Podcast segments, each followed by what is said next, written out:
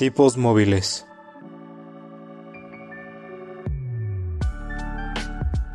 Un podcast que va más allá de los libros y de la realidad.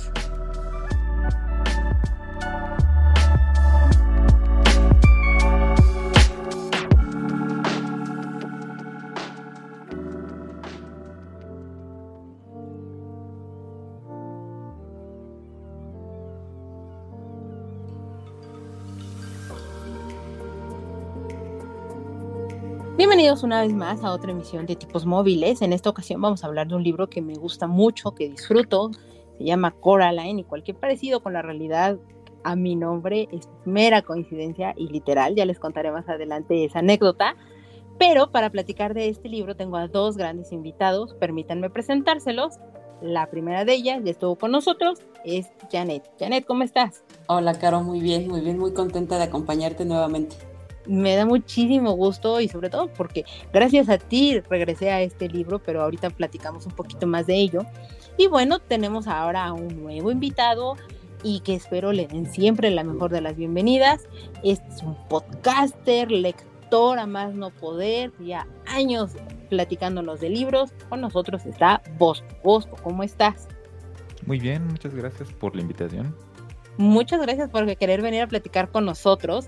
Y como es tu primera vez aquí en Tipos Móviles, pues te vamos a hacer unas pequeñas preguntitas de cajón por las cuales en su momento Janet ya pasó. Y son súper fáciles. La, primero platícanos un poquito más pues de ti, quién eres, qué haces y demás. Y las preguntas más importantes. ¿Cuál es tu libro favorito o tu autor predilecto? Ah, pues en, el día a día, cuando no estoy haciendo esto de grabar podcast, bueno, digamos que mi profesión es un poco peculiar, pero me dedico a la evaluación educativa y también he hecho mucho de trabajo de análisis de datos, de data science, etcétera. Pero ahorita, ahorita lo que hago es coordinar evaluación de aprendizaje a nivel nacional. Entonces, es una cosa bastante particular. Estoy viendo evaluaciones de matemáticas, de formación cívica y ética y hago muchas cosas. Entonces, realmente, digamos que soy multifacético, pero ahorita, ahorita eso es lo que hago. Eso es muy entretenido, la verdad. Como bien dices, muy multifacético. Muy peculiar ese trabajo, no lo había escuchado. Y no es muy común y por eso las personas que estamos ahí en ese pequeño gremio como que nos conocemos con mucho menos que 6 grados de separación. Son como máximo 2 grados de separación. Es un gremio chiquito. Casi como el de la publicidad y la editorial, te lo podría decir, pero apuesto que es un poco más pequeño. Probablemente. Y en cuanto al libro o autor favorito, bueno, mi libro favorito es El Gran Gatsby de, de Fitzgerald. Y realmente ese es un libro que por lo breve de repente agarro alguna página para leer de nuevo. Me gusta mucho cómo está escrito. Es un libro eh, que le tengo muy buenos recuerdos. Cuando me cambié a vivir aquí en la Ciudad de México hace ya unos 10 años, eh, fue como de las cosas que estaba leyendo, entonces me lo asocio mucho con eso. Y curiosamente podría em, argumentarse que uno de mis autores favoritos es precisamente Neil Gaiman. Qué maravilla, mira, nos vamos cayendo mejor Bosco, porque mi autor favorito es Neil Gaiman, como todo el mundo ya lo sabrá, y que ya me reclamaron así de, oye, tú dices que te gusta mucho Neil Gaiman y no hay tanto Neil Gaiman en tipos móviles, pero la verdad es que no quiero ser como tan intrusiva porque podría de verdad, de verdad ser muy, muy molesta, pero qué, qué gusto saber que, que no estoy sola en el mundo. Un capítulo feliz va a ser este. Sumamente feliz. Y pues bueno, para relajarnos solo un poquito y, demás y, conocernos en nuestros gustos y todo, pues platiquemos rápidamente qué es lo que hemos estado viendo, leyendo, escuchando o visto a lo largo de, estas semanas. Si me permiten, y, ustedes disculpen, pero les puedo empezar a platicar yo que eh, vi recientemente la película de Thor, Love and Thunder me gustó, está bastante disfrutable, la recomiendo. Si son fanáticos de las películas de superhéroes, si les gustó y disfrutaron mucho Thor Ragnarok, van a disfrutar muchísimo esta película. Si no les agrada nada de ese mundo, aléjense totalmente de ello. Y de lectura, pues estoy, mejor dicho, retomé 1Q84 de Haruka Murakami. Ahí voy, la verdad es que no he avanzado tanto como me gustaría, pero bueno, cosas que pasan en la vida y, estoy combatiendo muchas cosas desde mi persona para leerlo de la mejor manera posible. Cuando sea el programa, pues bueno, ya, ya les podré platicar mucho más al respecto. Pero tú, Janet, cuéntanos. Bueno, ¿qué he estado leyendo? He estado leyendo muchas cosas muy buenas, la verdad, pero si les si puedo hablar solamente de un libro, porque siempre lo saturo de, libros, este, terminé apenas peluquería y letras. Ah, qué buen libro. De verdad es que el hecho de que un escritor te haga reír a carcajadas y se me escurrían las lágrimas de tanta risa me parece fantástico. Entonces, léanlo, léanlo. La verdad, está, está chiquito, es un relato que no te suelta porque aparte va seguido, seguido, seguido. Son 101 páginas muy entretenidas. Y si alguien lo lee, por favor me contacta porque necesito hablar el final con alguien. Ese final me dejó... no sé, no sé ni qué sentí cuando lo leí. Es un final totalmente inesperado y de estar viendo, ahora sí estuve viendo una serie que me gustó un montón y la verdad es que si alguien me lo hubiera platicado no la hubiera visto porque porque habla de, fútbol, un, deporte que a mí en lo personal no me llama la atención. Tampoco soy de las que odia el fútbol, por supuesto que no. Yo creo que todos los deportes merecen mucho respeto y ser eh, un deportista de alto rendimiento, la verdad es que no cualquiera. Entonces, me gustó mucho, se llama Las Bravas y es, es una, una serie mexicana muy cortita, la primera temporada apenas llevan una las actuaciones muy buenas, los personajes con muchos matices, la verdad es que están bien desarrollados, sientes empatía por todos, te enojas con ellos, te no, sufres con ellos, la verdad es que está, está muy bien hecho. A veces la televisión mexicana, bueno, no sé, lo poco que he visto, porque casi no veo televisión, pero a veces ridiculizan un poco ciertas personalidades, bueno, las caricaturizan, y aquí la verdad es que no, o sea, están muy bien hechos los personajes, las muchachas simpáticas, porque es un equipo de fútbol femenil que me encanta, me encanta porque, aunque no estoy empapada para nada en el tema del fútbol, sé que la Liga Femenil Mexicana está haciendo muy buen trabajo, entonces creo que es un aplauso a ellas y está muy padre, entretenida, con mensaje, este, los episodios cortitos, las locaciones están bonitas porque me parece que la filmaron entre Yucatán y Campeche, por ahí. Y está muy bonita. La verdad es que véanla, está entretenida. Ojalá haya segunda temporada, pero si no, yo con eso me quedo muy feliz. Muy, muy con, esa serie. Pues buena, buena recomendación. ¿Está en Netflix o en dónde está? Me parece que está en Start. Ahí es donde ah, la vi. Okay, okay. Las ah, bravas, las bravas. Ah, porque era el estadio de los bravos, pero pues ya no hay bravos, y, pero claro que están las bravas. Entonces, muy buena, a mí me gustó mucho. Ok, ok, para anotárnosla. ¿Y tú, Bosco? Pues de leer, leer, estoy leyendo un libro que se llama El odio que das, The Hate You, you Give, de... No, recuerdo el nombre de la autora, pero es lo que estoy leyendo. Eh, ya vi como dos tercios del libro. Realmente ya necesito leer algo un poco más alegre. este libro no es que sea triste en general, pero los últimos libros que he leído han sido un poquito de temas eh, más serios. Entonces, estoy disfrutando. Intensos, ¿no? Así es, entonces, no es que no me esté gustando el libro, lo está disfrutando mucho, pero es esos libros que después de algunas personas digo, ok, esto toma un pequeño descanso y lo retomamos en un ratito. Ok, ok, ok, sí, sí pasa, sí pasa. Y y como de ver cosas de ver, realmente casi no veo televisión o cine, pero sí consumo muchas cosas en internet. Por alguna razón me llegó, ya saben cómo es esto de los algoritmos en internet. Eh, ver muchos videos acerca de bateristas a través del tiempo, lo cual ha sido muy interesante. Me gusta mucho la música jazz, entonces explicar a los bateristas, hablar eh, cuál es la técnica o por qué hacen las cosas como las hacen al interpretar una pieza es lo que he estado viendo. Y por ahí vi un video ensayo acerca de la serie de televisión Fraser, que es una serie que sí me gusta, eh, de un youtuber que se llama José, que se llama su canal, un análisis acerca de la historia de la serie, de los personajes, de los temas. Muy recomendable este el video ensayo y creo que Fraser, la serie en sí misma también es muy recomendable, a mí me gusta bastante. Fraser es bastante, bastante entretenida y se escucha muy, muy divertido eso de, los, de los bateristas. todo un universo. tan, tan interesante, porque yo no realmente así que digas que soy músico o algo por el estilo, ¿no? Pero ha resultado ser una de esas cosas inesperadas que a la vez son apasionantes. Claro, claro, totalmente. Y bueno, pues ahí tienen una variedad de, cuestiones, títulos y cosas por ver y leer. Pero hablando de lectura, pues entremos de lleno ya a lo que nos compete, que es hablar del libro de Coraline. Coraline es una novela de fantasía obscura publicada en el 2002, que este año cumple 20 años. Está escrita por el británico Neil Gaiman y un año después recibió el premio Hugo para, como mejor novela, así como el premio Nebula.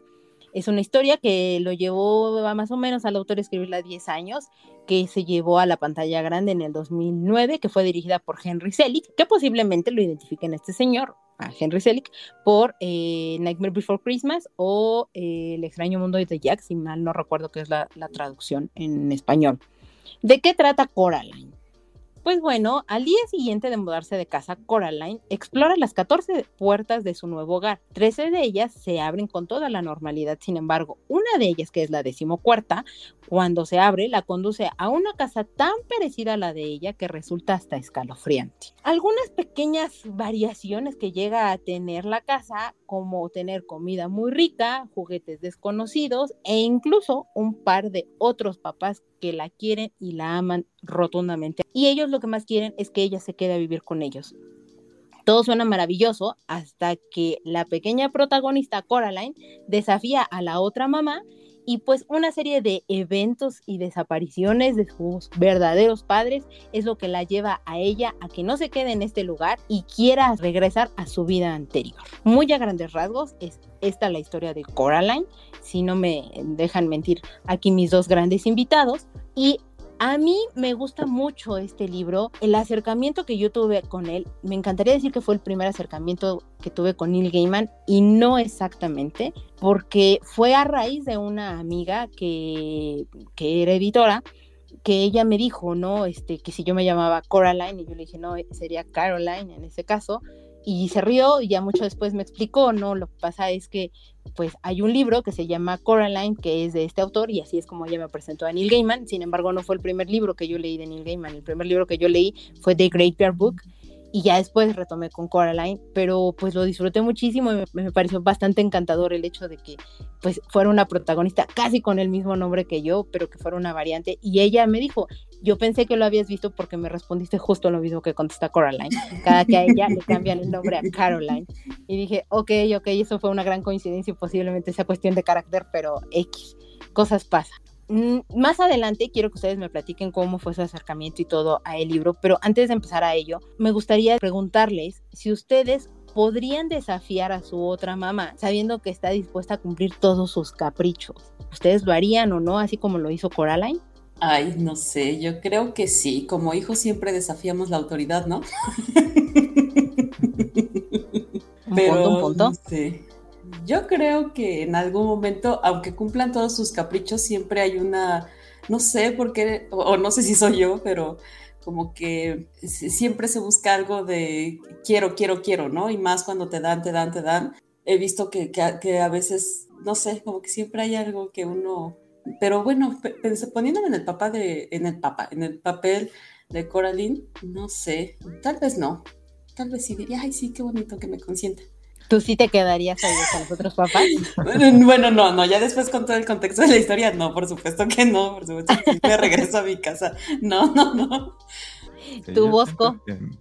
Quizás eh, podría aceptarlo, pero muy poco tiempo. Soy muy de hacer las cosas a mi manera y pienso que tanto que hagan exactamente lo que yo estoy esperando, em, terminaría por cansarme, por aburrirme y esa sería como la razón para eh, sentirme incómodo. No tanto porque sea algo desagradable, sino porque a mí me gusta mucho tratar de hacer las cosas como muy, como yo quiero que se hagan, aunque me cueste trabajo.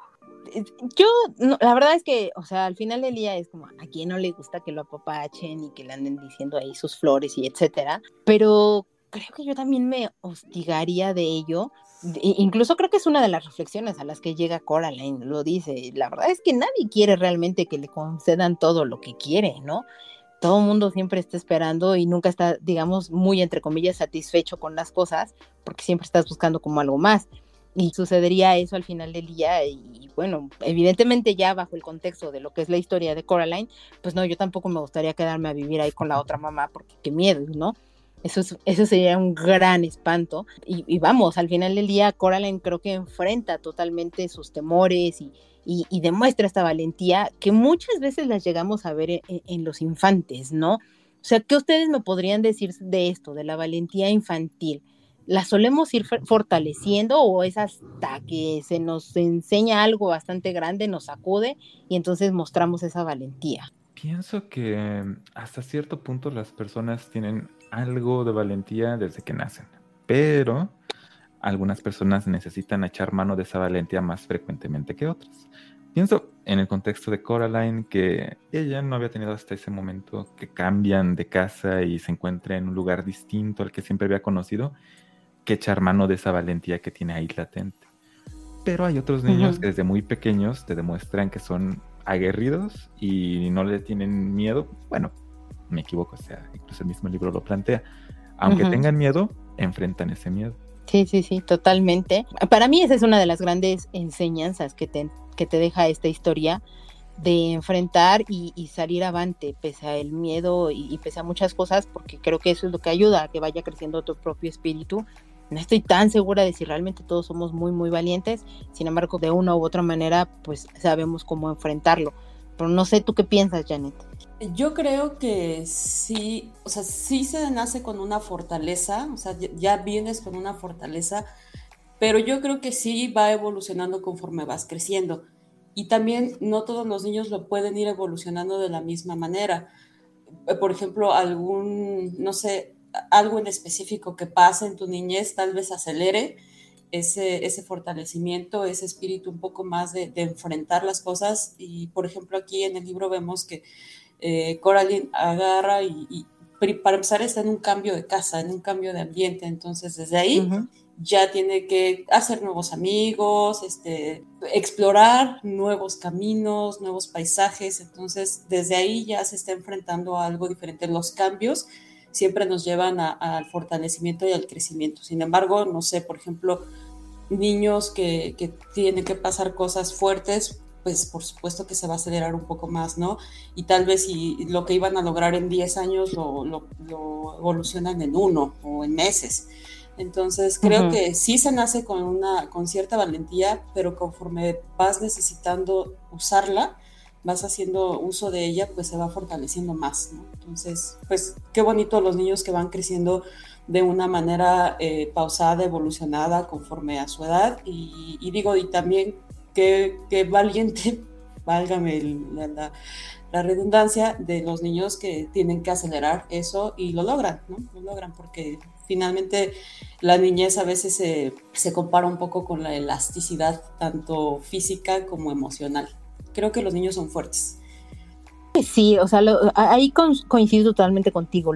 los niños muestran una, fortaleza de repente muy avasallante, que, que muchas veces los adultos llegamos a olvidarla o llegamos a recordar que la tenemos dentro. ¿A qué creen que se deba que de repente los adultos nos olvidamos de esa valentía y de esa fuerza? Mm, yo creo que es un poquito por eh, la constancia de las cosas, ¿no? Por ejemplo, los niños cambian de maestra o de compañeros cada año, ¿no? De maestros, cada año, cada año se enfrentan a un cambio y a un cambio fuerte para ellos. Y nosotros podemos pasar 10 años en el mismo trabajo con los mismos compañeros y, o sea, como esa rutina, irte por el mismo camino y de pronto te lo mueven como que bueno, creo yo, cuando estás en una rutina este, metido, ¿no? Siento ahí que como que se va, se va debilitando un poco y, y a lo mejor también eh, no sé, como que te das cuenta que estás cada vez más cerca de la muerte, ¿no? y dices, ay, no, me tengo que cuidar. ¿Tú qué piensas, Bosco?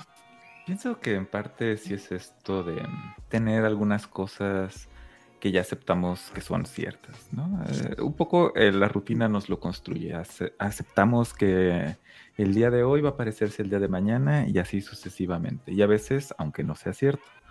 Entonces una manera en la que enfrentamos lo que podía darnos miedo es simplemente cerrar los ojos y decir, no, esto, esto realmente no es algo que da miedo, es como está pasando todo normalmente, las cosas no están cambiando, no tengo por qué cambiar las cosas yo tampoco, ni enfrentarlas, porque desafortunadamente estos últimos dos años hemos pasado por una pandemia, me da mucho la sensación que los adultos tendemos a hacer esas cosas, que eh, preferimos negar que está pasando algo catastrófico con tal de no enfrentarlo y que nos dé miedo y por lo tanto tener que sacar ese valor que tenemos ahí escondido. Creo que ahí está, está ahí escondido, pero siento igual que a lo mejor paradójicamente nos da miedo nuestra propia fuerza en algún punto de nuestras vidas y que pasamos por algo muy difícil y sacamos esa fuerza, a lo mejor no estamos listos para conocernos expresando esa fortaleza interna y también eso puede asustarnos hasta dónde podemos llegar si es más de lo que podemos manejar. No lo sé, es algo, una pregunta muy interesante. Eh, sí, lo que pasa es que, vamos, ahorita escuchándolos, precisamente es lo que me, viene a la mente. Digo, si estamos viendo, y, creo que los tres estamos reconociendo precisamente esta fortaleza que muestran los niños en general y, ante los cambios y que tienen más esta flexibilidad de adaptación y, y, demás hacia los cambios en generales, como el ejemplo que ponía Janet, año con año van cambiando de mínimo de maestro, ¿no? No hablemos ya de compañeros y escuelas y etcétera y, lo, lo, afrontan de una u otra manera, por supuesto la mayoría de ellos guiados por un, por un adulto o por un tutor al respecto. Y lo curioso es, ¿y por qué los adultos no lo hacemos? Porque de repente los adultos nos asustamos demasiado de los propios cambios y como bien dijiste, Bosco, de repente incluso pues lo, lo, lo tratamos de, de, evitar y decir, no, aquí no está pasando nada, ¿no? Y, y es decir, bueno, pues paradójicamente tendría que ser al contrario. Si tú eres el que está impulsando la valentía y fortaleciendo ese espíritu de un infante, ¿por qué razón de repente te olvidas de que tú cuentas con ello precisamente, no?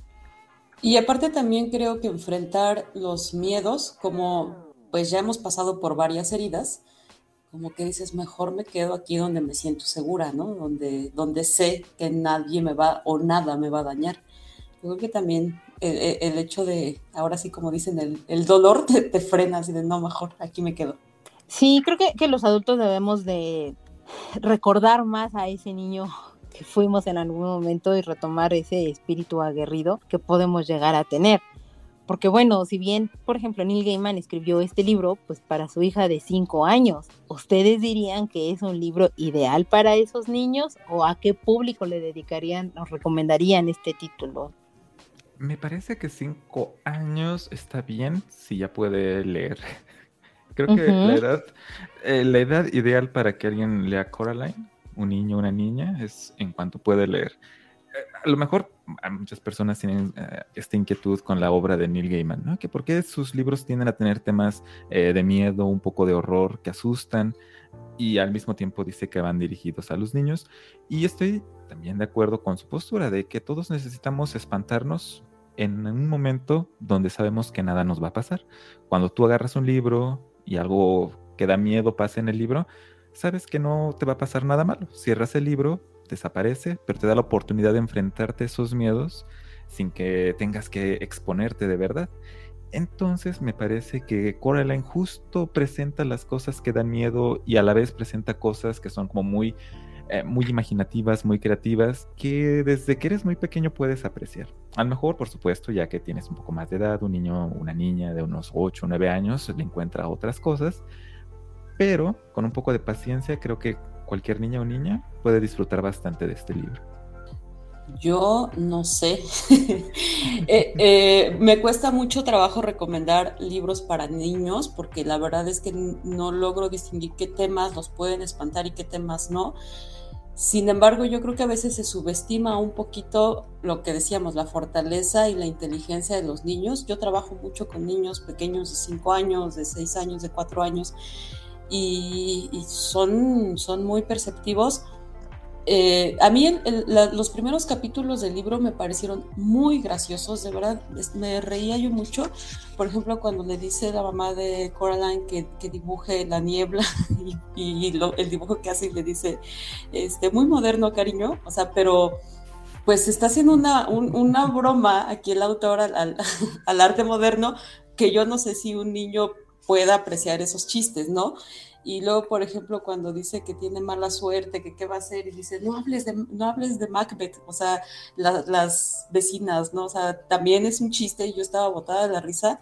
Y a lo mejor yo por esos chistes digo, bueno, pues a lo mejor el niño no los entiende en ese momento, pero eh, hay cosas muy bonitas como los ratoncitos, la música, este, y por ejemplo, los ratoncitos que sí le ponen atención a la niña porque eh, precisamente en el nombre, ¿no? No queremos saber nada de Caroline, queremos decirte Coraline, o sea, sí, o sea, no sé, tiene cosas muy bonitas, pero yo no me atrevería, sobre todo por lo que pasa después, de los, fantasmitas y la mamá y, y, cuando toca el tema de la muerte y todo esto, pero yo no sé si un niño lo vea así, porque yo recuerdo que a mí me gustaba mucho Peter Pan cuando era niña, pero muchísimo, y ya hasta que fui grande, o sea, en su momento lo disfruté y no veía más allá, ¿no? O sea, como que, ay, sí, bonito volar y la magia y así. Ya hasta después que dije, a ver, son niños muertos, o sea, ¿de qué manera te puedes quedar en la, niñez para siempre? pues que muriendo, ¿no? Entonces, pero ya lo racionalicé muchos años después, no sé, cuando tenía 17 años, no sé, ya muchos años después. Entonces creo que, creo que si él lo escribió para su hija de 5 años, pues habrá niños de 5 años que lo sepan eh, absorber de una manera positiva.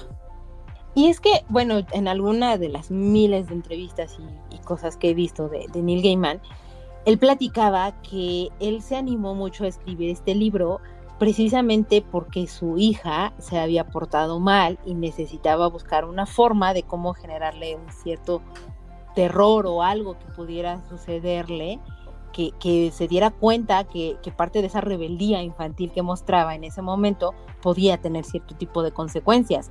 Porque digo, al final del día, Coraline hasta cierto punto es una niña un cuanto tanto rebelde, con sus papás que están sumamente inmersos en, en, el trabajo como tal, ¿no?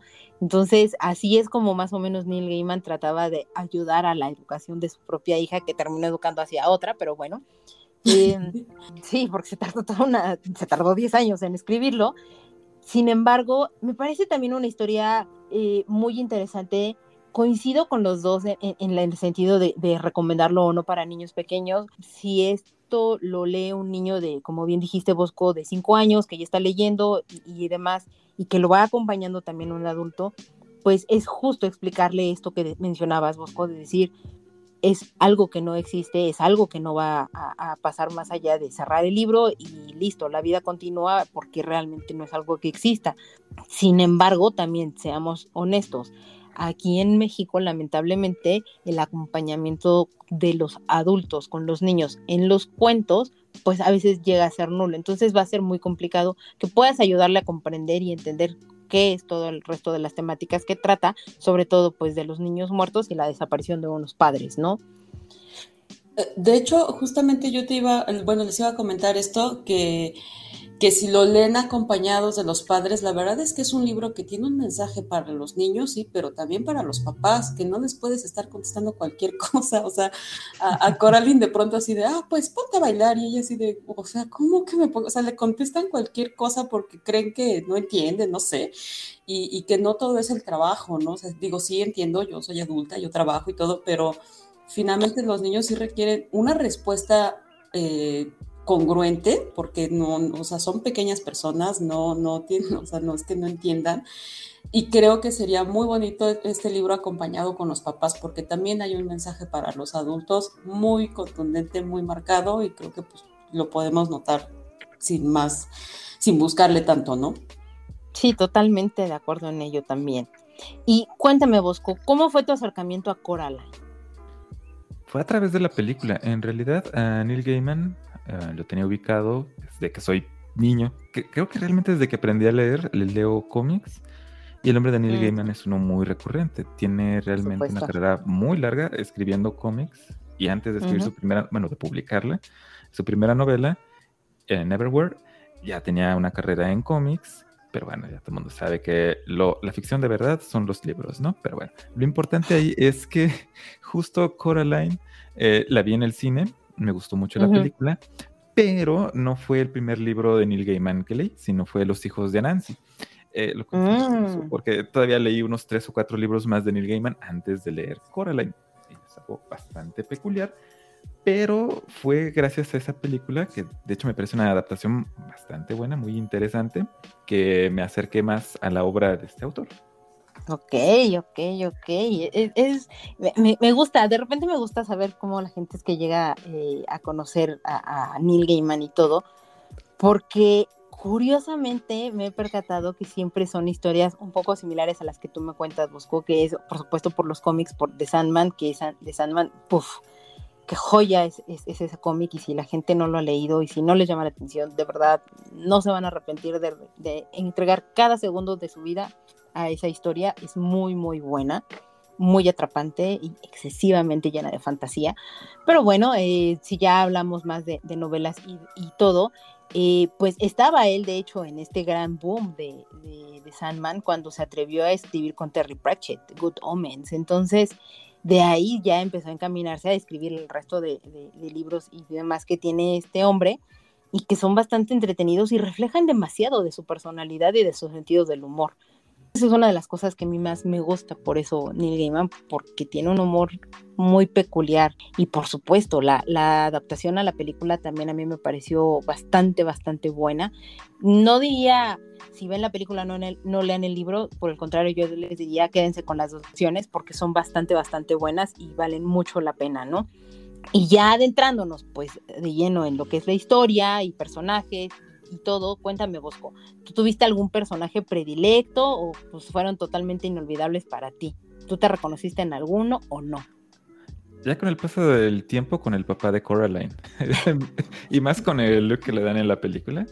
Bueno, okay. el cabello un poco más rizado que él, pero eh, no sé, sí, sí, pensaría que si le hubiera leído o hubiera visto la película siendo yo más cercano a la edad de Coraline, me hubiera identificado mucho con ella, es un personaje que aunque tiene su personalidad bien definida, te deja congeniar mucho con ella, pero su papá es como el tipo de persona que soy, sobre todo a mí me toca ocasionalmente eh, cuidar a mis sobrinos, y uno de mis sobrinos es una sobrina que tiene justo la edad de Coraline en el libro, y noto que me porto mucho con él, como el papá de ella cuando está aquí, estoy ocupado haciendo mis cosas, pero trato de ser muy cordial con ella y jugar con ella cada que tengo la oportunidad. Y no sé si eso es eh, consecuencia de haber leído Coraline o simplemente ya era la ruta que iba a seguir conforme iba creciendo yo en edad. Ok, ok, ok. ¿Tú, Jan?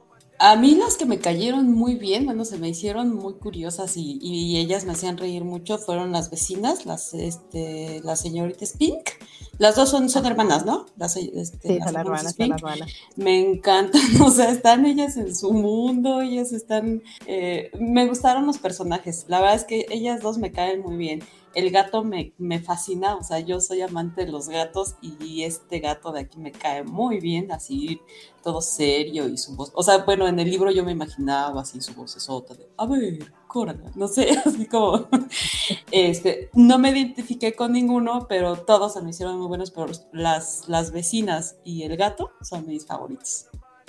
El, gato es un gran personaje, es, es, totalmente la cordura que debe de existir y el sentido común en, cualquier ser humano que irónicamente está en un animal. Y, y la, la, parte como totalmente, pues, surrealista y, cosas que tienen. A, mí me gustan todos los personajes, a todos los personajes los quiero, les he tomado cariñito, porque, no sé, eh, cada uno me ha entregado una cosa, como bien dices, las, las, hermanas me entregan como mucho humor y simpatía y, me recuerdan de repente pues estas peleas tontas que puedes llegar a tener con tus hermanos, ¿no? Que son como muy simplonas. O, o por ejemplo, pues cosas tan, tan sin sentido como las que da el señor Bobinski, que él habla con ratones y los entrena y dices, ¿cómo puede ser eso posible? Pero estaría increíble tener un vecino así de, loco. Oye, oye, Caro, déjame cumplir un sueño de Coraline, de decir en voz alta, señor Bobo, ¿cómo está usted? Sí, sí, sí, señor Bobo. Ay, no, me va a dar un ataque de risa. Es que de verdad los primeros capítulos son tan, bueno, los primeros, los últimos, todos, te ríes, te ríes genuinamente. Sí, y, eso, creo que eso es de, lo bonito. Y de nuevo, las partes que a mí me gustan mucho de toda la obra en general de Neil Gaiman, que eso es lo que tiene, o sea, muestra pues mucho su sentido del humor, que es así de simple y de repente muy rebuscado y excesivamente sarcástico. Entonces, es una es un inglés hecho y derecho este señor de ello, ¿no? Y bueno, ya hablábamos de la adaptación hace ratito del libro a la película y Bosco pues ya nos dijo que él lo ve como una buena adaptación. ¿Tú, ¿Tú llegaste a ver la película, Janet? Sí, de hecho, yo primero conocí la película, yo que no veo televisión y no veo cine, primero conocí la película me encantó, de verdad es que me fascinó, o sea, los dibujos, porque aparte supe que eran de los creadores de La Navidad de Jack Skellington, y Jack Skellington es así, es mi, mi, compadre, mi amigo, mi, o sea, es todo, entonces dije, por supuesto que la voy a ver, y eh, la música es maravillosa, de verdad, la música es eh, eh, me, encantó. La, vez que tuve oportunidad de ponerlo con alumnos, que hicimos los coros y todo, dije, vamos a ponerla. Tenía una alumna que era fan y se, se vistió y la cantamos, estuvo hermoso. Tengo las partituras, la música me, enamoró de, esta película, los dibujos también. Y pues hasta muchos años después supe, yo toda ignorante, que había un libro. O sea, dije, ah, ¿ya poco es un libro? Entonces, este, y lo supe hace poco, ¿eh? O sea, no crean que, ah, o sea, no, no, mi iluminación fue hace un año, yo creo, en los chats de clubs de lectura, que si compran libros, no les recomiendo estar en esos chats porque, híjole, uno compra tanta cantidad de libros.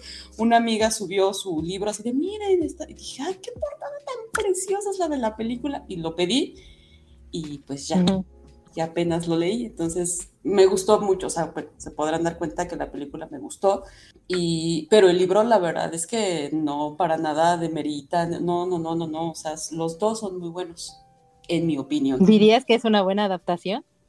Sí, yo creo que sí. ¿O no? No sé. Mira, les voy a decir la verdad. O sea, yo vi la película y me enamoré de la película. Más bien me enamoré de la música este, ahora que leí el libro, que lo leí hace poquito eh, para, para esta charla, quise verla otra vez, pero no la encontré en ningún lado, entonces tengo vagos recuerdos. Entonces no podría ahorita como decir 100% ahorita que ya tengo las dos perspectivas, así de sí, pero pues no sé. Nada más por la música, me gustó mucho la, la película pensando en esta parte de la adaptación, hay un, bueno, hay un par de detalles que cambian bastante al libro, porque bueno, además es un libro breve. Si alguien le da curiosidad del detalle que estamos hablando de Coraline, no es un libro que se vaya a llevar mucho tiempo leerlo, es un libro breve, pueden disfrutarlo en poco tiempo relativamente. Es que agrega un personaje, un niño que acompaña a Coraline. Coraline en el libro está sola y en la película hay un personaje que la acompaña, es un niño. Y además el final de la historia es distinto es eh, la misma resolución en términos generales, pero está ordenado de una manera como de más acción. Y eso cambia como un poco el feel de las dos, em, las dos versiones de la historia. Hasta donde sé, Neil Gaiman está contento con la adaptación. Es raro que él apruebe una adaptación si no le tiene confianza. Y ambos me gustan justo por eso, porque son como diferentes sabor de, la misma obra, pero tienen el mismo corazón. Entonces eso a mí me gusta bastante. Y visualmente además, claro, es una película en stop motion, eso la hace que comunique muy bien este otro mundo, ¿no? Eh, que sea este estilo de animación le da un, un aspecto más fantástico que creo que le ayuda mucho. ¿Tú crees que si, si Weborn, que es el niño que acompaña la película Coraline, hubiera aparecido en el libro, cambiaría el sentido del mensaje en general? Creo que un poco por la manera en la que está construida la historia, porque es una característica de los lenguajes, del lenguaje cinematográfico y del lenguaje literario, que en el lenguaje literario podemos adentrarnos en el mundo interior de los personajes más fácilmente que en el cine. Y siento que es un poco necesario un personaje con el que pueda hablar más frecuentemente Coraline que no sea el gato, porque el gato es, eh, es caprichoso. Entonces creo que El gato es un gato en la extensión de la palabra. Sí, totalmente. sí, capturó perfecto la, la esencia de ser gato. Es el gato primordial, este gato negro maravilloso de este libro, y pienso que eso sí cambiaría un poco cómo percibes a Coraline. Como que Coraline tiene mucho espacio para respirar en el libro y en la película por cuestiones de tiempo, porque no puedes tener el monólogo interno, no tienes un narrador este, omnisciente. Se ayuda a tener a Wilbur porque además sale poquito. O sea, no es que robe escenas, sale poquito y lo suficiente para para amarrar estas partes que a lo mejor costaba mucho trabajo traducirlas al cine. En ese sentido creo que sí lo cambia, pero no para mal. Sí, correcto. A mí no me molesta, eh, como, como bien dices, que exista Wilborn en, en, la película, pero no me hubiera gustado que existiera en el libro precisamente porque perdería totalmente la esencia Coraline de ser una niña exploradora, de ser una, una niña que tiene esta valentía, esta fuerza, que pese a tener como un pánico y demás, pues sí quiere aventarse cosas porque pues ella decide totalmente, por ser exploradora, pues defender y, rescatar a sus papás originales, ¿no? Entonces, como me, quedo totalmente con lo que dices, sí son dos lenguajes, evidentemente, porque son dos formatos diferentes, pero que están perfectamente bien adaptados uno al otro y, con una esencia plenamente respetada, con una animación en stop motion hermosa del estudio Laika y que todo lo que hagan ellos de verdad no se lo pierdan porque vale muchísimo la pena y, lo van a disfrutar. Y coincido contigo, Janet, o sea, la música, sin esa música no sería lo que es también la película, que es un, un producto redondo, muy completo, que vas a disfrutarlo de las dos maneras y yo diría quédense con los dos productos, tanto la película como con el libro. Y, una cosa positiva aquí en el libro que yo vi es que sí vienen las canciones, o sea, sí están escritas canciones de, los ratoncitos. Y ah, sí, sí, sí. sí, sí las escribió él. Sí, sí, sí, sí, sí, sí. Es, es, es un nombre muy peculiar, Neil Gaiman. Yo soy, soy muy fan, de verdad. Me estoy conteniendo de ahorita para no ser tan super fan.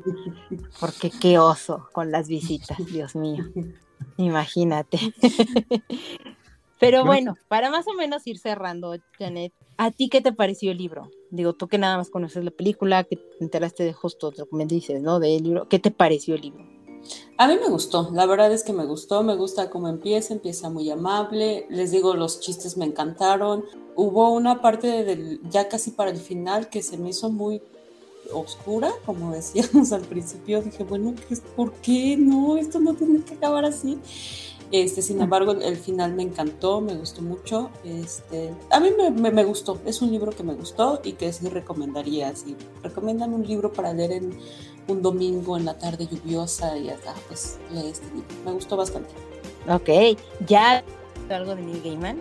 No, es la primera vez que lo leo y, la verdad es que tiene mensaje. Lo que me gustó del mensaje que tiene es que no es aleccionador como luego otros libros que hay así de, y si no haces esto es casi casi pecado, ¿no? O sea, no sé, como ese, aunque es un libro hecho de una manera paternal, no se nota ese, ese tinte de te voy a regañar. Bueno, al menos yo no lo noté y eso me gusta, que tiene un mensaje, pero, pero no, tampoco quiere darte la verdad absoluta de nada, ¿no? Y es entretenido. Y no, no había leído nada de él, es lo primero que leo de él.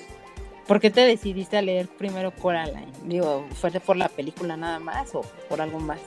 Este, pues sí, la verdad es que sí, fue por, por eso, ya tenía el libro, lo compré hace como un año y después tú me lo recomendaste y dije, pues ahora es cuando, ahora es cuando vamos a leer. Y sí me gustaría leer otras cosas de él porque me gustó, me gustó su, su tinte entre oscuro pero divertido. Y los dos lo leyeron en español, ¿verdad?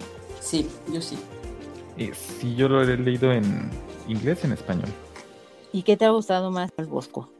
Mm, hay una cosa peculiar con el Gaiman. Eh, en inglés, su prosa es un poco...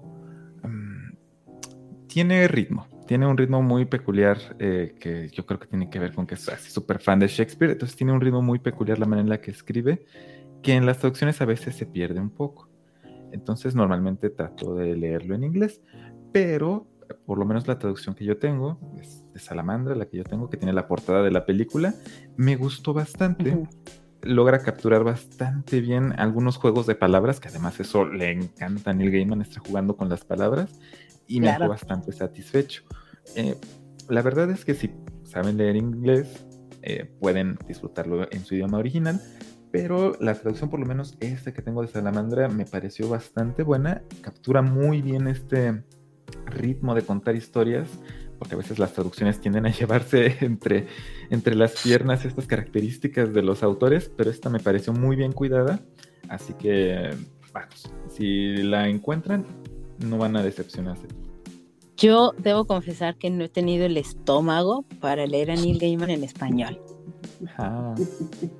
Si eres súper fan, no lo puedes ocultar.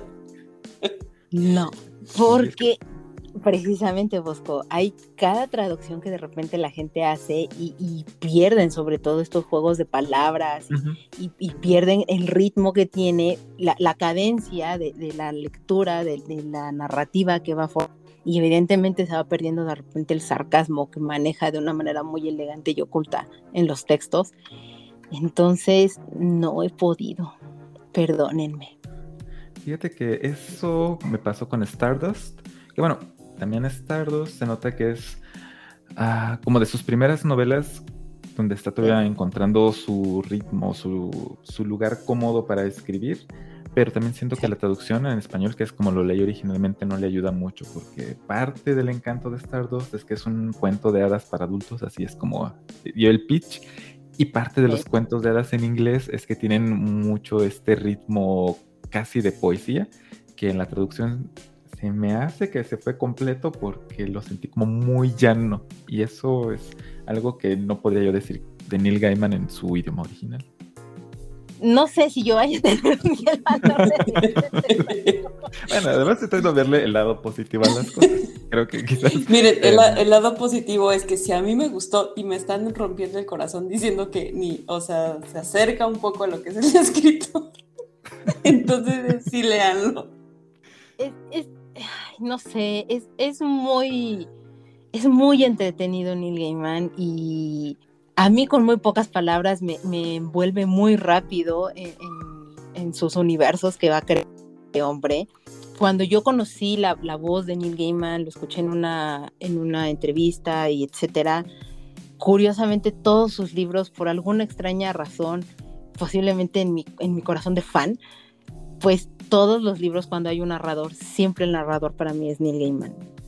Entonces es, como muy chistoso y, y no leerlo con voz, o sea, su acento, que ya casi no está en inglés, pero me, eh, no sé, me, suena como muy, muy extraño. Perdónenme, soy muy fan, muy fan. Sí, sí, lo podemos notar. Ven, por eso yo no puedo hablar tanto de Neil Gaiman, porque qué pena con las visitas. Mejor pasemos a, a la parte emocionante de esto. Démosle un veredicto a Coraline. Vos con nosotros calificamos en una escala del 1 al 7 para que podamos tener como un rango y un parámetro, argumentos, etcétera. ¿Qué calificación le entregas a Coraline y por qué? Es un libro que disfruté mucho, pero no me parece que sea, eh, en particular de los libros infantiles de Neil Gaiman, el más maduro. Tengo problemas con la estructura del libro, que también se ve como reflejado igual en Stardust, y, aún más en American Gods, el desenlace tiene esta estructura de desenlace y después de announcement, que pues es como muy tradicional de la literatura británica, en particular de la fantasía. Por eso las personas se quejan del Señor de los Anillos, que parece que se va a acabar en por lo menos tres momentos diferentes, pero es esta misma lógica. Lo cual creo que no ayuda tanto a un libro infantil, porque creo que un niño no está como tan eh, inclinado a ver un clímax de la historia y que tú ya tengas otro capítulo donde ya termina. Pero eso no quiere decir que el libro no me haya gustado, simplemente creo que si lo pongo en una escala relativa, porque no puedo ponerlo como una escala absoluta, eh, escala relativa a Neil Gaiman, eh, donde el 7 es mi favorito y el 1 hipotético, inexistente, es un libro que no me gustó para nada de él, eh, le pondría un, un 5.5. Ok, esto es, es, una calificación digna. Ahora mi, mi curiosidad como fan es, ¿cuál es tu 7 de Neil Gaiman? el océano al final del camino. Mm, ok, ok, ok. Podríamos discutir al respecto de ello en otro momento. Eh, creo que justamente es como donde se consolidan los temas que desde el 92 empezó a trabajar. Ay, como que lo veo. Y esa es como mi argumentación rápida de ese en particular, porque es la explicación de dos palabras, de dos palabras, de dos enunciados. Sí, sí, sí, sí. No sé, no, creo que no sería mi siete, pero pero está alto, sí está alto. Es, es, es, un buen libro. Recomendado también, The Ocean at the End of the Lane. ¿Tú, Janet? Yo, antes de dar mi calificación, a mí no me da pena estar en mi modo fan. Y ahorita me voy a regresar un poquito a lo que dijo Bosco de Tolkien. O sea, no pueden quejarse de Tolkien, por favor. Nadie se puede quejar de él. O sea, no. El final es perfecto y ya. Hasta ahí. Hasta ahí mi modo fan con El Señor de los Anillos. Este, es un, yo no había pensado en lo que dijo Bosco respecto a los niños, perdónenme, no tengo niños, entonces eh, a mí el final justamente, les digo, a mí me gustó que dije, no, no puede acabar aquí y, ya cuando ya lo cierras y dije, ay, no, pues claro, así debe de acabar, a mí eso me gustó. Es un libro que, que disfruté, lo disfruté de principio a fin los personajes me parecen bien, o sea, no es así como que te va, o sea, no es un libro extenso, entonces no puede matizar tanto a los personajes, sin embargo, todos tienen, o sea, sabes en qué momento está hablando cada uno porque tienen una personalidad propia. Y pues para mí sería un 6, eh, porque es un libro que me gustó, es un libro que disfruté, es un libro que recomendaría, es un libro que volvería a leer más adelante sin problema, eh, es un libro que regalaría y bueno, no le pongo 7 porque para mí 7 es así como que se metió en mis venas y me hizo explotar. Entonces, este, pero es un, o sea, es un libro que me gustó, que disfruté muchísimo y, y todo lo que ya dije anteriormente. Entonces, sí, me gusta. Y me gusta que te guste, no sabes, la dicha que eso me da. Mi calificación para Coraline eh, sería un sólido 5. No es un mal libro, no me malentiendan, es muy entretenido, no se van a arrepentir. Es un cuentito bastante rápido, bastante dinámico, con, con grandes personajes, sin embargo, y ahí coincido totalmente con Bosco, no es de las mejores obras de Neil Gaiman, pero para hacer un libro infantil, me parece bueno. Me parece un poco mejor eh, The Graveyard Book o el libro del cementerio, que también es para niños. Me parece un poco más sólido. Claro que ya habían pasado más años de cuando escribió uno de otro, pero es un buen libro, es recomendable, puede guiar perfectamente como a niños. Tal vez yo no me atrevería a decirles suéltenselo a un niño de 5 años solito, sino acompáñelo en esa lectura. Tal vez en un niño de 8 o 10 años adelante y que lo comience a leer él solito. Y por supuesto, pues ser muy enfáticos en esta parte de decir, si te da miedo, no pasa nada, no existe, y por el contrario, veamos de qué manera enfrentamos y hacemos más sólido tu espíritu valiente y guerrero para que puedas enfrentar las cosas, ¿no? Pero e, esa sería mi calificación y veredicto para Coraline. Y como es tradición, pues siempre nos llevamos una frase para la vida, que ya nos quieres decir cuál es la frase con la que tú te quedas de Coraline.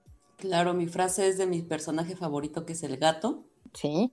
Vosotros, las personas, tenéis nombre porque no sabéis quiénes sois. Esa frase me gusta mucho pues como decíamos, ¿no? El gato creo en este libro es totalmente la cordura y el sentido común de la historia. Sí, me gustó mucho y, y, no tanto como el nombre como tal, Janet, Caroline, Coraline, no, sino esas etiquetas que a veces nos, nos ponemos, nos imponemos o nos quieren imponer. Sí, sí, sí, sí, totalmente. ¿Tú, Bosco, con qué frase te queda? Ah, eh, una que casualmente tiene mucha relación con esta, que es que los recuerdos permanecen en nosotros más que los nombres. Y va en la misma idea, que justo pensando en las personas, recordamos más lo que significaron para nosotros que su nombre, porque muchas veces, sobre todo con las personas que queremos, terminamos poniéndoles nosotros un nombre de cariño, ¿no? Le ponemos a nuestras parejas, a nuestros amigos, eh, un apodo y realmente ese es un nombre que no es el que ellos les pusieron, pero lo que perdura es realmente el recuerdo. Totalmente cierto. Eh, hay gente, para mí son de repente, en algún momento creo que lo mencioné, ¿no? Que eran las personas clave o las key persons en tu, en tu vida que tienes y que sí, por supuesto, tienen otro nombre que a veces no es ni siquiera con el que se presentan, se conocen y los bautizaron, pero al final del día el, tener el recuerdo de esa persona y, que evidentemente se empieza a, a transformar en, un cariño bastante amplio, de una u otra manera de amistad, de pareja, etcétera, pues eso es lo bonito y lo divertido de las cosas, ¿no? Mi frase es más relacionada hacia lo que es la valentía en general, que habla, o mejor dicho, dice, cuando estás asustado, pero aún si lo haces, eso es ser valiente. Porque al final del día el gran mensaje para mí que, que te deja este libro es eso, debes de aprender a ser fuerte, aprender a ser valiente, a que nunca perdamos esa pues e, ese espíritu guerrero y, explorador que tenemos cuando somos niños y por el contrario el cambio no nos aterre y sepamos y lo enfrentemos y caminemos con él de la mano para cosas mil veces mejores, ¿no? En el camino te encontrarás por supuesto a miles de personas y pues creo que se relacionan muchísimo así las tres frases que les estamos regalando para ello. Aplausos. Y bueno. Exactamente. y bueno, pues nos llegaron comentarios y si ustedes me lo permiten, y este, pues voy a leerlos relativamente muy rápido, me llegaron muchos comentarios, que eso me da mucho, mucho, mucho gusto. Em, y, y anímese, gente, para que nos, nos, manden comentarios, les gusten o no las cosas, los capítulos, etcétera. Eh, voy a ir leyendo. Twittero Peinado me, nos dice, ¿van a hablar de Sandman? Porque pusimos un post de que íbamos a hablar de un libro de, de Neil Gaiman y pese a que estaba la portada del libro, pues bueno, pronto sí hablaríamos de Sandman. Lamentablemente no, hablamos de Coraline, pero en otro momento te prometo que sí hablaremos de Sandman. Lo tengo ahí guardado y reservado eh, con el buen César y pues también vos, si un día te quieres agregar con nosotros para platicar de Sandman, estás más que invitado para ello, pero pues seguimos todavía cocinándolo y, viendo cuándo lo vamos a poder grabar el, capítulo, pero no desesperes, sí lo haremos eventualmente. Otra chica que su cuenta en Instagram es Locura por los Libros nos comentó relacionado a, la emperatriz de los etéreos, que fue nuestro capítulo pasado, que ella ama cómo escribe Laura Gallegos y ella no ha podido entrarle precisamente al libro de la emperatriz de los etéreos, lo tiene pendiente.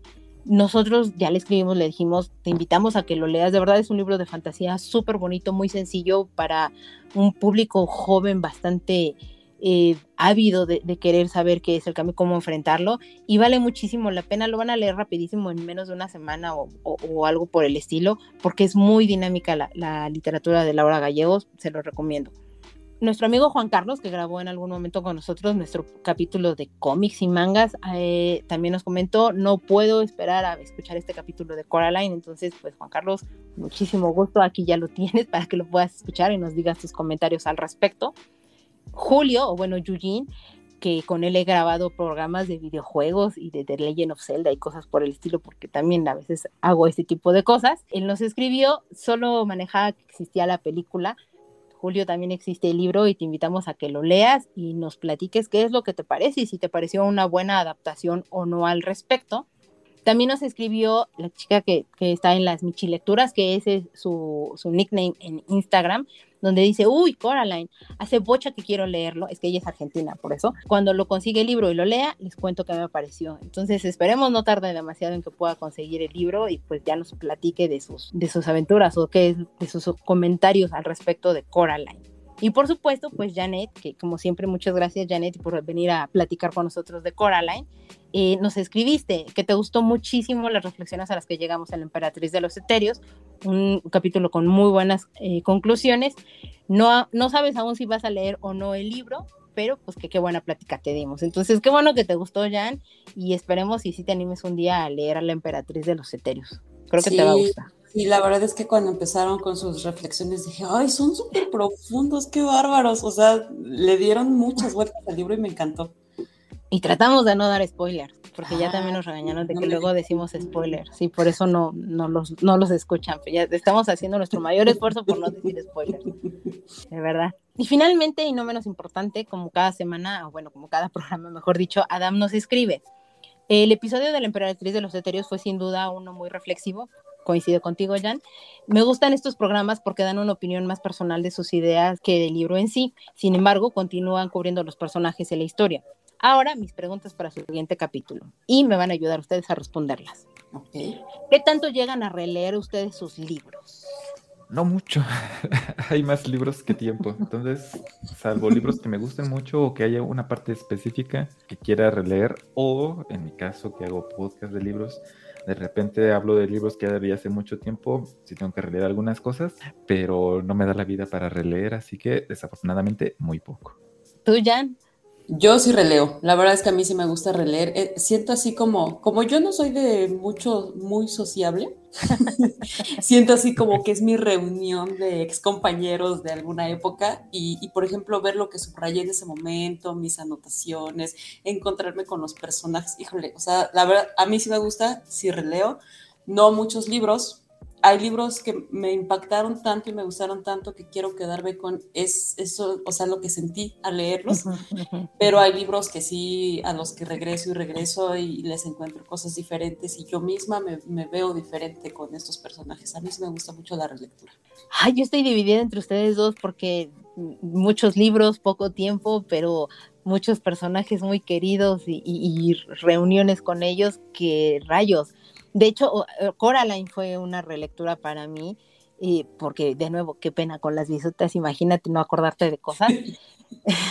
Entonces, y, tampoco vamos, que me empezara, pues la verdad es que no, tampoco me empezó absolutamente nada releer Coraline, pero también, o sea, depende mucho del, título que llegue a ser. Eh, cuando platicamos aquí en el programa de Momo, pues yo releí algunas cosas, la verdad es que no, no, leí el libro completo porque lo había leído hace muchísimo tiempo y estaba más centrada tratando de leer otras cosas, porque pues eso, o sea, no hay, no sé si vaya a haber vida que alcance para leer todos los libros que uno quisiera. Creo que ese es el, gran dilema que tenemos los lectores, ¿no? Podemos regresar como fantasmas y leer. Imagínate, sería maravilloso. Y que todo se quede siempre almacenado en el disco duro para la siguiente vida. si quiero ser vampiro. y sí, y sí. Em, nos dice, bueno, así como en los videojuegos, porque Adam tiene un podcast de videojuegos, nos dice, hay libros que se prestan más a darles una releída o simplemente no hay mucha necesidad de hacerlo. Yo digo que ahí depende mucho del tipo de libro. Por ejemplo, en mi caso, en algún momento de la vida, por loca, pues año con año yo siempre leía Orgullo y Prejuicio, hasta que se me atravesó una maestría y entonces pues ya la, la tradición de leer cada año Orgullo y Prejuicio porque me gusta, pues se fue al traste, ¿no? Entonces es un libro que he releído demasiado, pero porque me gusta mucho y lo disfruto mucho. Y, aunque ya me lo conozco de, cabo a rabo, pues yo lo sigo disfrutando y me sigo emocionando y, sigo sufriendo y, demás, ¿no? Pero creo que depende mucho del tipo de libro. ¿Tú qué? Bueno, ¿ustedes qué me dicen? Yo creo igual que tú, que depende del tipo de libro, por ejemplo hace poquito, bueno, no hace poquito, hace un par de años, releí, eh, ay, se me olvidó, bueno, voy a empezar con el primero, Momo, lo releí y, y, yo lo, leí en la secundaria, lo leí con mis, bueno, en, las clases y la verdad fue muy bonito releerlo, o sea, me recordaba mucho esa época, recordaba cosas bonitas, cosas feas, pero el, libro me, no nada más me llevó a la historia como tal de Momo, que es maravillosa, sino a mi propio pasado, ¿no? Y eso me gustó mucho este, ya, ya me acordé del otro. Pedro Páramo lo releí porque lo leí en la secundaria, también no entendí nada. O sea, dije, ¿qué es esto? Y no saben, o sea, se convirtió en uno de mis libros favoritos ahorita, ya que mi mente está un poco más despierta y que entiendo más eh, e-, este tipo de metáforas y me encantó. Creo que hay libros que se prestan, por ejemplo, eh, he releído varias veces Cien años de soledad y cada vez entiendo más a los personajes, los quiero más. Me y yo te respeto por eso. ¿eh?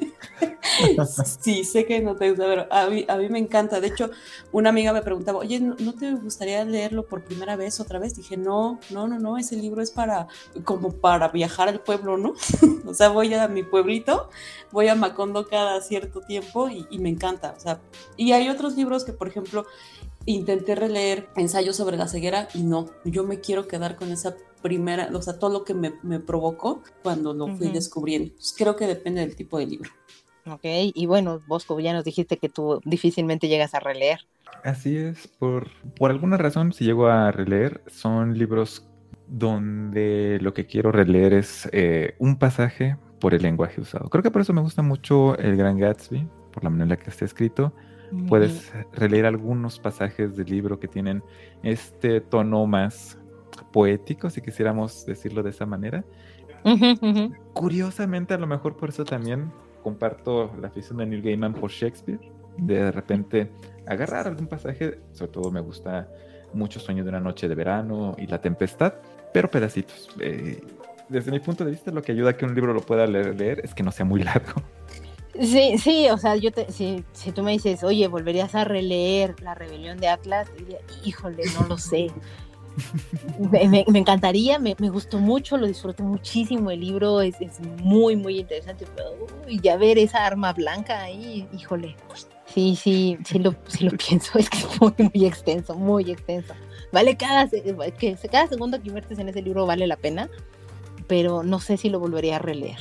Eso, eso no lo sé. Tal vez pasajes, pero también no lo sé, porque me podría clavar demasiado en ello. Entonces es, es complicado, es complicado. Em, y su última pregunta dice, cuando releen un libro, ¿sienten que podrían estar usando su tiempo para leer un libro nuevo de su backlog? ¿Qué dices, Bosco? Sí, eso, reitera el punto inicial.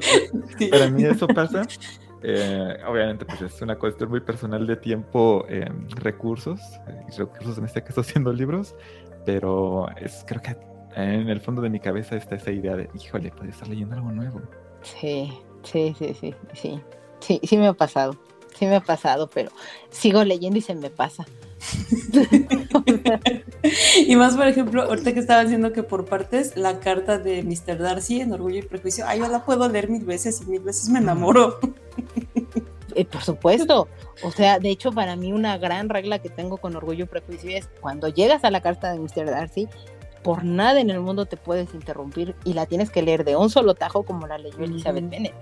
Porque ella la lee de un solo tajo y más de mil veces, o sea, la lee y la relee y la relee y relee porque no lo cree todo lo que está pasando, ¿no? Entonces, bueno, yo no la leo tantas veces, pero cuando llego a ese punto, es, puede estar cayéndose el mundo, pero es, me vale termino de leer la carta del señor Darcy y ya nos podemos morir todo lo que sea, ¿no? Pero sí, sí, sí, sí, o sea, hay, hay ciertas cosas que, que, sí, ¿no? En fin, eh, muchas, muchas gracias, Adam, por, por, tus preguntas, a todos los que nos mandan comentarios, que nos llegan a dar los likes, etcétera. En verdad, infinitamente muchísimas gracias por ello. Jan, muchas, muchas gracias por querer traer a la mesa a Coraline por, porque lo leíste rapidísimo. en cuanto vi, tu foto en, Instagram y te dije, oh, deberías de, sí, sí leerlo. Ya no pensé que fuera tan rápido, pero me encanta que haya sido tan rápido y gracias por querer venir a platicar aquí con nosotros. No, muchas gracias a ti por la invitación. La verdad es que me la paso muy bien. Eres una gran anfitriona y bueno, ahora este, la plática entre los tres la disfruté bastante. Sí, y no sé si quieras dar tus redes, prefieres el anonimato, no lo sé. No, no, no, yo sí en redes, en redes sí soy sociable. soy como Sheldon Cooper, solo en redes. Este, pues tengo mi cuenta donde recomiendo mis lecturas, o sea, les digo, a este libro me gustó, si lo quieren leer, que es Lecturas y Locuras. En Instagram, solo manejo Instagram porque la verdad es que las redes sociales sí quitan un chorro de tiempo, que yo lo dedico con mucho cariño a esa, a esa cuenta porque me gusta compartir lo que leo. Y ahí, ahí me pueden seguir, ahí estoy muy activa, más que en mis redes personales. Hay lecturas y locuras en Instagram. Muchísimas gracias, Jan. Y sí, de verdad, síganla, da muy buenas recomendaciones y de repente buenas dinámicas y así. Eh, Bosco, muchas, muchas gracias por querer unirte a platicar con nosotros de Coraline en cuanto nos escribiste de, pues va, sí, que se arme, que vengas. Yo fui la persona más feliz del planeta en, en que vinieras a departir con nosotras de Coraline. Entonces, muchísimas gracias de verdad por, por querer venir, platicar con nosotros y pues esperemos se repita más esto. Con gusto, ha sido una experiencia muy, muy agradable. Es un libro que, insisto, me gusta, tiene sus detalles y además eh, la compañía con la que he platicado en este rato, pues también ha sido muy grata la experiencia. Así que, al contrario, gracias por, por hacerme un espacio aquí. Todo el tiempo. Y pues no sé si también tú nos quieras dar tus, tus redes, donde te encuentran, que te sigan en tu programa, todo, por favor. Ah, claro que sí. Bueno, pues como mencionabas al principio, eh, tengo un podcast que se llama A la Aventura, podcast de libros y lectura, y pueden encontrarlo en todos lados donde puedan descargar podcasts, Spotify, Apple Podcast, Google Podcast, pero lo más sencillo es ir a alaventura.com .net es el sitio del podcast y ahí también están las ligas a redes sociales y todo lo que esté relacionado con eso. Si quisieran ver mi timeline personal, que no se lo recomiendo porque no tiene nada que ver con libros, hablo de muchas cosas, pero muy poco de libros, eso lo reservo para el podcast, para dividir un poco eh, temas. Eh, es arroba sejim con Z, con G, sejim y ahí pueden encontrar de muchas cosas y como muchas personas pueden empezar a seguirme y dejar de seguirme a las dos horas porque bueno, es una experiencia muy diferente. Eh, eh, te, entiendo, solo que en mi caso es a veces lo contrario porque en mi red, en, mi Twitter personal de repente estoy totalmente desaparecida y estoy muchísimo más presente, presente en, el, en el Twitter de, aquí del programa entonces te entiendo perfectamente qué es lo que pasa. Pero de verdad, muchas, muchas gracias. Y pues este es tu programa también. Cuando tú gustes y quieras venir a platicar con alguien más de libros, adelante. Ya viste qué fácil se organiza uno. Muchas gracias. Y sobre todo también quiero agradecerle a todas las personas que llegaron hasta este punto del programa, que nos escucharon como cada 15 días. Los invitamos a que compartan nuestro programa con todos sus amiguitos, sus enemigos y demás para que lleguemos a más personas y se haga una red de lectores muchísimo más amplia, sobre todo aquí en el país. Nos siguen en móviles tipos en Twitter, en tipos móviles podcast en Instagram. Si tienen conflicto con alguna de las plataformas para descargar podcast y demás, vayan a nuestro sitio tiposmóviles.com. Ahí van a encontrar todos los capítulos y ahí mismo los pueden escuchar. Ahí mismo nos pueden también escribir. Ni siquiera tienen que moverse del lugar. Y estamos también estrenándonos en Patreon. Ahí los que se lleguen a suscribir van a poder escuchar los capítulos antes que todos los demás. Y vamos a estar subiendo también recomendaciones o reseñas un poco más breves, que son un rincón de nuestros libreros que tenemos tanto David como yo, para que pues vean que son otras cosas de las que hemos estado leyendo. Entonces también es una vuelta por el Patreon. Nos va a encantar que también ahí nos visiten, nos escriban, etcétera. Y de repente pues hasta nos den las recomendaciones de, de qué quieren que hablemos aquí en el programa. Nuestro siguiente capítulo, antes que se me olvide, vamos a estar platicando de libros de arte, sobre todo en videojuegos. Voy a tener a otros dos grandes invitados, ya han estado aquí, pero pues también si tienen ahí algunos comentarios o si tienen algún tipo de libro de arte en particular que les guste, pues adelante, bien recibidos. Y si también quieren venir a platicar con nosotros, son invitados a venir. No me queda más, yo soy Carolina, me despido y muchas gracias. Hasta la próxima.